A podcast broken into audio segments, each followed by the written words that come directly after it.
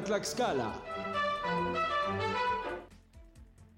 M, como ya le había anunciado, antes de ir al corte, ya se encuentra aquí en el estudio la diputada local prista Diana Torrejón, a quien le agradezco mucho que hoy esté con nosotros. Diputada, muchas gracias por estar con nosotros. Muchísimas gracias, Fabián. Muy contenta de estar aquí en La Peligrosa y sobre todo con todos los que nos escuchan desde temprano. Exactamente, al contrario, gracias a, usted. Como le decía antes de entrar al aire, pues las puertas están abiertas para usted, para todos los diputados, pues el asunto es que quieran venir hasta acá, hasta ¿no? Pero bueno, vamos a platicar. Hay varios temas, eh, diputada, de los que tenemos que, platicar. Eh, desde luego, pues relacionados con su actividad legislativa, ¿no?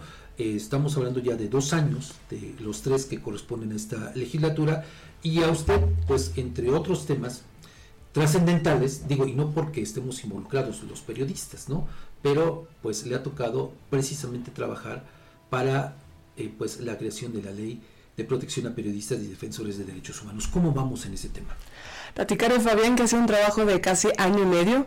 Hace un año nos hiciste favor de acompañarnos a una mesa de trabajo donde se pudieron eh, trabajar con propuestas de cada uno de los sectores, pero sobre todo de lo complejo que es poder materializar una ley y que pueda proteger tanto a los periodistas como defensores de derechos humanos. Hoy ya es una realidad, ya existe una ley pero hay que decirlo que estamos parando porque no tiene un presupuesto. Va a seguir dependiendo de la Secretaría de Gobierno y en aras y dependiendo de ella necesitamos que tenga la oficina presupuesto propio para actividades eh, tanto técnicas como para poder desarrollar eh, las medidas de protección que son las importantes para ustedes. Pero estamos generando los consensos para que en este presupuesto, para que en el proyecto de presupuesto pueda estar contemplado dentro de la Secretaría de Gobierno.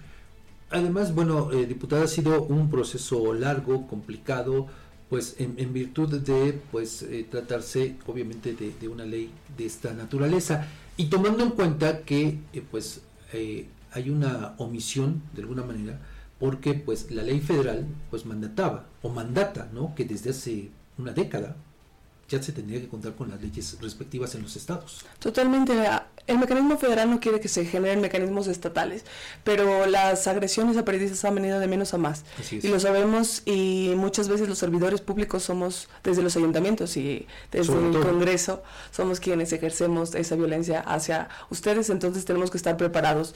Eh, ha habido muchos, eh, muchas voces respecto de la ley, si es mordaza, si no lo es, si vienen temas de avanzada que son muy interesantes, si viene el secreto profesional, la censura previa, no, muchos temas que han sido complejos de entender porque eh, es un tema del periodismo que va avanzando conforme a las nuevas tecnologías y también encuadrarlo a las necesidades de ustedes. Ha sido una gran hazaña, pero estamos seguros que estamos avanzando en la iniciativa. Y también, bueno, pues desde luego que involucrar a los defensores de derechos humanos, que también son objeto de agresiones y también han costado vidas en otras partes de la República, diputada. Sí, defensores de derechos, eh, de derechos humanos y defensores de territorio hoy con el tema ecológico ha tomado mucha relevancia su posición dentro de eh, el territorio. Pero sí, estamos eh, contentos porque han sido mesas donde solamente el Congreso ha podido generar el proyecto, pero han sido a través de aportaciones de la barra de abogados, de la Comisión Estatal de Derechos Humanos, del IAIP, pero sobre todo en favor de ustedes.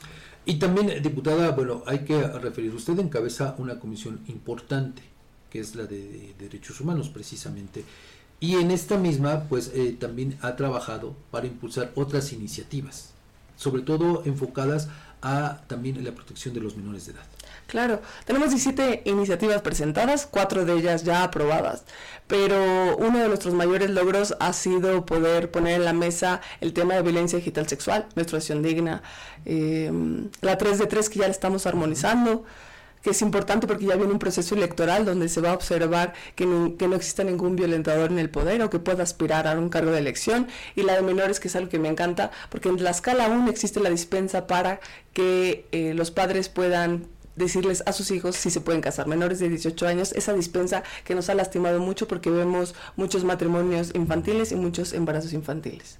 Y, ahora, que refiere este tema de, protección a los menores, diputada, hace un rato nosotros dábamos una nota de cómo eh, en el estado de Puebla, pues se han dado cualquier cantidad de agresiones en contra de los menores, propiciadas a manos de los propios padres de familia. Y aquí en el estado también seguramente usted lo tiene en, en la mente, todos estos eh, casos que han costado la vida de menores de edad. Y, y ahí llama la atención porque pues son bebés de apenas dos años, diputada. Entonces son situaciones también bastante complicadas. Sí, si no entendemos que tenemos que proteger a las niñas, niños y adolescentes del Estado de Tlaxcala va a ser muy complicado. Desde el Congreso a veces somos muy punitivos, pero la gran responsabilidad recae muchas veces en los padres y hoy estamos fomentando mucho la prevención y la atención, pero también visibilizar que existen todavía las problemáticas. No podemos decir que no existen, al contrario. Están tan presentes y tan latentes que es nuestro, nuestro deber atenderlas a través de una iniciativa, una política pública o una política de atención integral desde los municipios. Y en, este contexto, eh, diputada de la ley 3 de 3, que también ha sido un tema en el que eh, colectivos, feministas, muchas personas han estado empujando. Eh, se aprobó la minuta desde el Congreso Federal. Hoy estamos esperando que en Tlaxcala se armonice. Estamos en tiempo. El presidente Elite nos ha platicado que va a observarlo y que van a ser uno de los requisitos indispensables y que los procesos internos de cada partido también lo van a observar para poder definir las candidaturas. Pero los, los colectivos han sido los más insistentes y han pedido que sí o sí se observe. Entonces, ante la demanda de ellos, no podemos hacer más que acatarlos. Y entonces estaríamos ya en condiciones, diputada, de que para el próximo proceso sí ya, ya aplicaría. En ley lo vamos a establecer, pero hay que decirlo, 90 días antes del proceso, si no hay, existe la reforma, no se observa, pero como ya es un mandato constitucional, se tiene que observar, podemos eh, invocarlo y el ITE está en la mejor garantía de poder eh, observarlo para todos los candidatos. Obviamente que no les va a gustar a muchos, ¿eh? A muchos y a muchas. A muchos y, bueno, sobre todo a muchos, ¿no? Pero también desde luego tiene razón en el caso de, a muchas, aunque bueno, pues sí es un tema que se tenía que avanzar, se quiera o no se quiera. Totalmente. Y lo hablábamos de mm, que es un derecho también para niñas, niños y adolescentes en materia de alimentos, pero también del respeto a estas violencias que como mujeres padecemos. Eh, diputada, me habla de las 17 eh, iniciativas que ha presentado a lo largo de estos dos años. Em, y bueno, ¿por qué eh, traigo también a colación, retomo este dato que usted nos aporta? Porque eh, pues se ha generado una polémica con la dirigente de su partido, con Anabel Ábalos. Eh, y bueno, no solamente con usted, sino también con los otros integrantes de su bancada del PRI. ¿Qué es lo que está pasando, diputada? Cuénteme. Muchos nos preguntan si hay un rompimiento. Creo que es evidente hay mucha falta de comunicación, pero sobre todo de conocimiento de lo que hacemos desde la bancada del PRI, desde el Congreso. Y eso es importante de resaltarlo cada vez que voy a una entrevista y lo he hecho eh, entregando mi primer informe y lo haré en este segundo informe de comentarles qué es lo que estamos haciendo o qué, es lo que está haciendo Diana Torrejón y gracias al Distrito Dios 2 que me dio la oportunidad de estar en esta gran plataforma que es ser diputada local, pero sobre todo a mi partido. Pero es muy complejo entenderlo. ¿No? Hoy la situación tan álgida que vive el partido pareciera que nos está haciendo eh, grillas internas, que nos está destruyendo en lugar de unirnos y no sé si estaremos listos para un proceso en el 24 fortalecidos esto que usted dice es muy fuerte, diputada. Habla obviamente de una ruptura irreconciliable.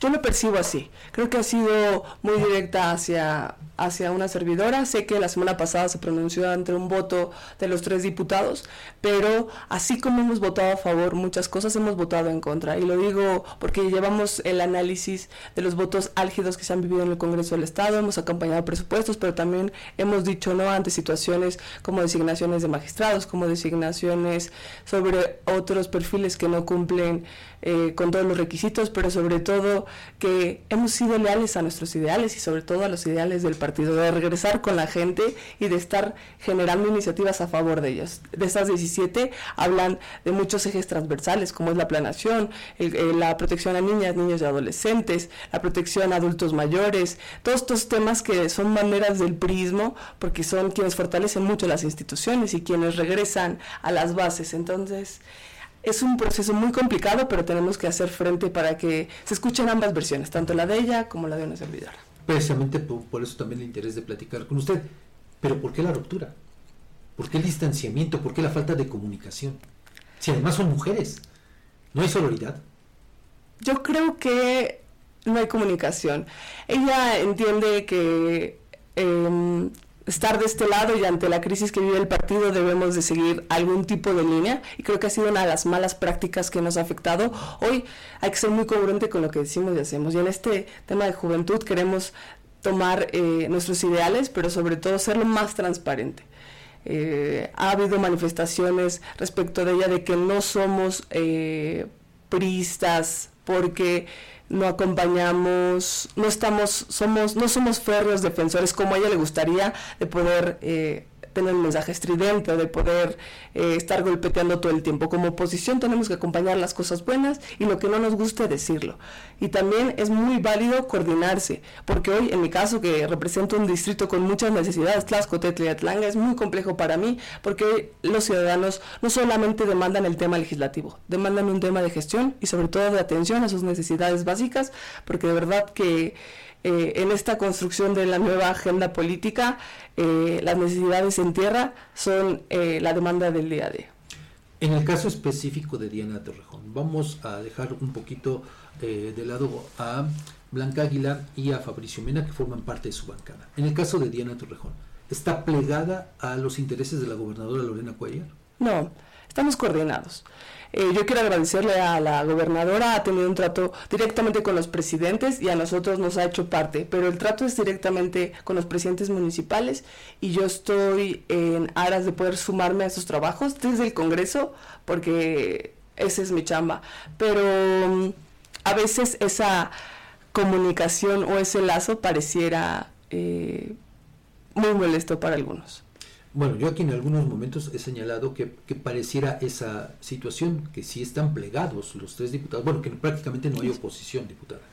Es que generar y ser oposición entre temas eh, complejos lo hemos dicho, lo que no nos parece lo manifestamos, pero si tendremos que fijar alguna postura más firme, hay que hacerlo y estamos abiertos a las críticas. Pero yo sí te lo, yo lo comento y lo, lo seguiré diciendo que en mi caso con el distrito y con toda la demanda de situaciones eh, en tierra, para mí es importante poder atender, porque mucha gente, muchas de las personas no se sienten atendidas ni representadas por nosotros como diputados. Si nos fijamos solamente en el tema de partido, y si nos alineamos a una política muy distinta. Entonces, eh, pues mi actuar, lo diré, no me arrepiento de nada. He sido una mujer que ha intentado em, responder a las necesidades del distrito, pero eh, abierta a estos comentarios, pero sobre todo a que podamos mejorar en este año que nos queda.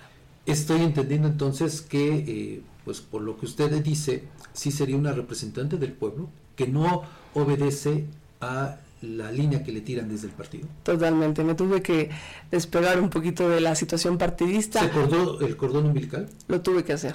Ante las aseveraciones de falta de, bueno, de deslealtad y de estar inclinada totalmente a Morena. Tuve que desplegarme y sobre todo eh, no estar ni perfilada con el gobierno en turno, ¿no? que también tiene una tendiente afiliación a su partido y, marca mucho la línea del deber ser y de este discurso, pero no, mis actos han sido muy despegados por parte del partido y sobre todo muy congruentes con la ciudadanía que me dio el voto. No, entonces está siendo una eh, concepción errónea de ser oposición, es decir, de rechazar todo, estar a favor de, de nada, en contra de todo. No, al contrario, hemos sido eh, opositores eh, en los temas que de verdad nos adolecen, pero entiendo, entiendo esta parte de ser oposición hoy más que nunca, de vernos unidos, de vernos fortalecidos y de tocar los temas. Eh, tal vez me ha faltado de modo particular, pero cada vez que hay algo que no me gusta, lo comento tal cual. ¿En algún momento ha recibido alguna línea de la gobernadora? ¿Le ha pedido apoyo para que vote alguna decisión? No, por parte de ella no. Eh, la Junta de Coordinación y Concertación Política, cuando me tocó ser coordinadora, se acordaban los temas y buscábamos los consensos. Si lo sabía, nos sumábamos. Si no, también éramos muy respetuosos. Pero el voto siempre ha sido autónomo. ¿Cómo buscaban los consensos? Eh, somos la tercera fracción más importante en el Congreso. Somos tres en el, en el en la Junta de Coordinación y buscábamos que eh, pudiéramos entender que si había una iniciativa a favor de los tlaxcaltecas, nos sumáramos. Si había algún punto de disertación o no encontrábamos este que acompañara la posición, eh, nos dejábamos libres aunque me tocó ser en, un año coordinadora de un tema, de muchos temas muy álgidos y la designación de una servidora como coordinadora les vino a hacer mucho ruido, pero veo una posición que de mucho poder que la había tenido alguien más de mis compañeros y, de ahí de ahí se viene el rompimiento peor. Creo que además la gota que derramó el vaso fue esta este voto a favor que dieron para reformar la constitución y permitir que llegara un foráneo a la Secretaría de Gobierno. Sí, el voto y el posicionamiento respecto a la presidenta fue de ese voto. Los tres lo acompañamos, que ha sido eh, en varias ocasiones hemos acompañado a los tres diputados y sé su molestia.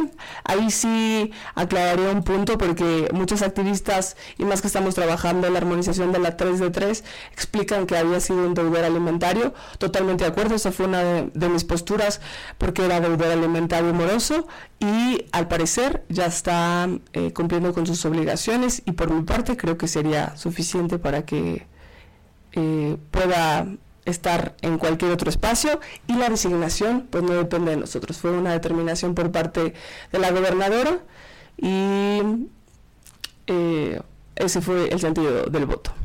Oiga, pero bueno, aquí hace unos días la diputada Blanca Águila decía que efectivamente que el Congreso no había tenido nada que ver, pero pues ya sabíamos cómo venía la reforma y entonces el, el hecho de haber votado para quitar estos candados, diputada, ¿no representa una traición al pueblo de Tlaxcala? Considero que no.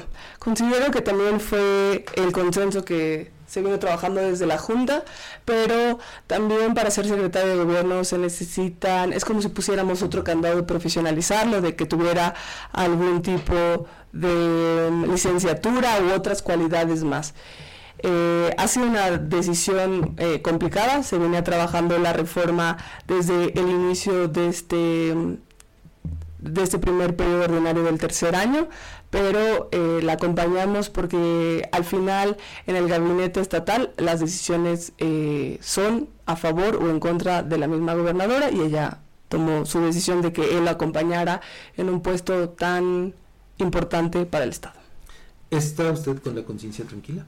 Estoy tranquila porque fue uno de mis cuestionamientos eh, lo del deudor alimentario, porque es algo que soy muy congruente con lo que estamos acompañando en esta lucha de mujeres. Eh, respecto a lo demás, seremos eh, muchos quienes estaremos observando su actuar, porque hay muchos eh, miedos de su llegada bueno, muchas eh, situaciones que les complica, eh, muchas situaciones complicadas a la llegada del secretario de gobierno, pero estaremos al pendiente de cómo va a desarrollar eh, pues dicho puesto.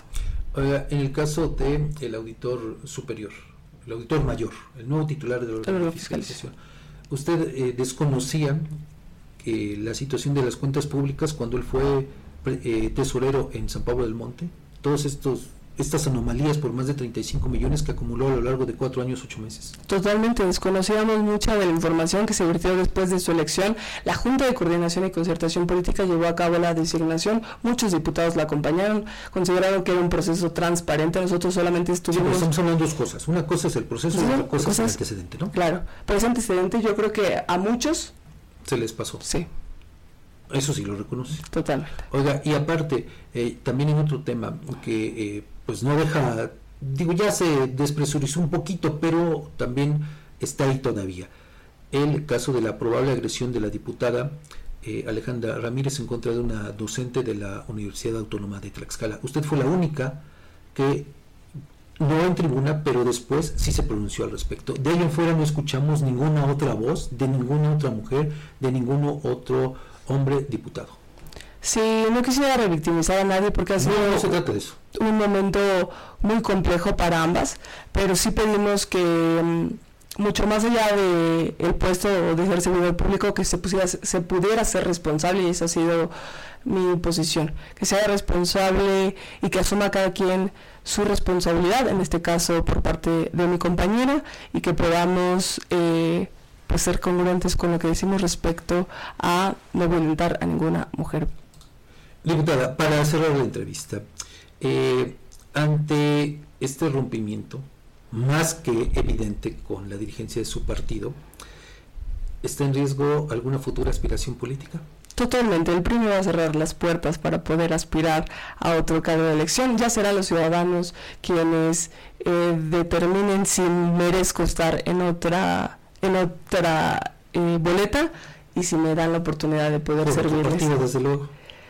No me gustaría, pero me encantaría estar de este lado de la coalición, de este lado de la coalición que me abrazó, PRI, PAN, PRD, pero estoy segura que el PRI me ha cerrado las puertas.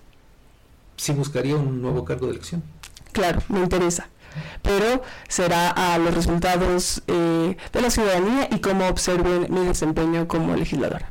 Pues diputada eh, Diana, le agradezco mucho que estuviera con nosotros. Creo que ha sido una plática interesante, sobre todo porque bueno, pues hemos eh, aclarado varias cuestiones que estaban pendientes y que por alguna situación pues no se había dado la, la, posibilidad. Le agradezco mucho que estuviera con nosotros y le reitero la invitación para que pues de manera pues frecuente esté usted por aquí. Hay temas de los que vale la pena platicar mucho y que la gente esté eh, enterada. Muchísimas gracias. Gracias Fabián, gracias a tu amable auditorio y sobre todo a quienes te sintonizan todas las mañanas para estar informados de lo que está pasando en Tlaxcala.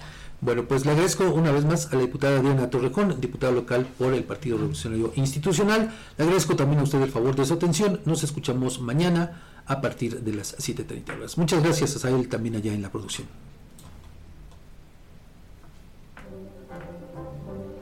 Las denuncias ciudadanas tienen voz en Objetivo AM. Envía tus mensajes de voz al WhatsApp 247-132-5496. Síguenos en nuestras redes sociales, Twitter, arroba Huamantla, Facebook, la más peligrosa 1370 AM, Instagram, huamantla.tv y TikTok, huamantla.org.